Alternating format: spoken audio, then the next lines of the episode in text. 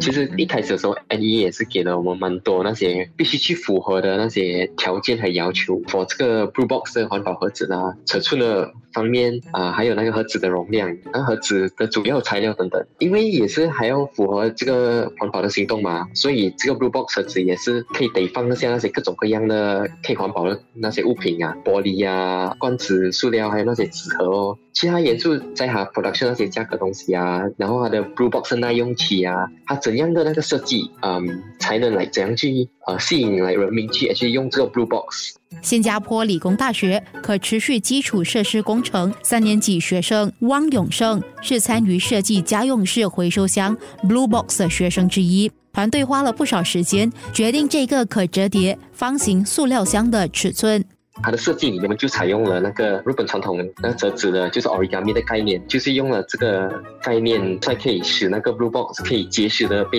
扩张啊，又刚好也是可以容下至少五公斤的环保用品，也不会变形的。当时当我们要决定盒子的大小的时候啊，其实也是因为我们也是有经过很多的啊那个调查才决定出来的。当时我们都已经有这个日本折纸的概念了，可是那个挑战就是要决定，一旦决定这个大小过后，怎么想一个办法把它再压缩下。就是当那个设计过程研究啊，很多不一样的那种啊桶桶的大小啊，所以我们也是有看一下垃圾桶啊，那些装东西的桶啊，specific size 他们可以放下多少东西，然后最后了，所以我们才决定三十乘三十的立方体形状。说公众拿到了啊，它会是在那个它的 vending machine 里面，说当公众拿到的时候，他们很容易的就可以打开了，直接用。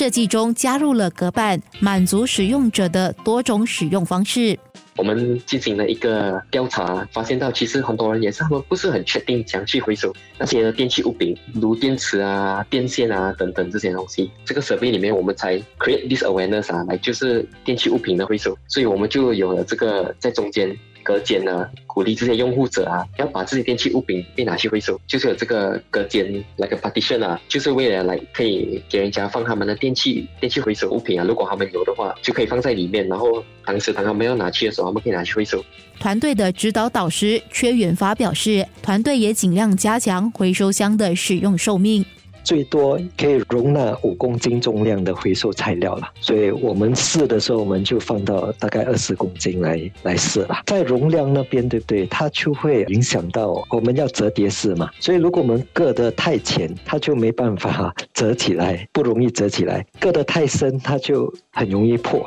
就容纳不了五公斤。所以这个这个是呃比较困难啊，所以我们就试了不同的呃深度啦，就硌的时候不同深度来试，然后再。然后我们就把那些重量啊，有重达二十公斤的东西放在上面，放了二十四小时啦。看可以吗？所以可以，我们就知道，OK，那个的就够深了，够深也不会太浅了。因为他说要用上到七年，七年的使用时间，所以这个是我们比较难测定的啦，plastic 嘛，所以它有可能不可以耐到这样久了。但 NE 当时是跟我们讲了，是啊是要使用到七年，所以就我们有尽量跟我们的供应商说，也需要可以用到七年那么久了。也是可持续基础设施工程三年级学生卢雪丽透露，团队最初其实提了很多不同的设计，到最后才得出现在这个简单易用的成品。其实蛮呃 excited 就做这个 project 的。其实设计了很多 idea。我们一一一直做的时候，我们发现其实我们根本没把那个环保的那个意义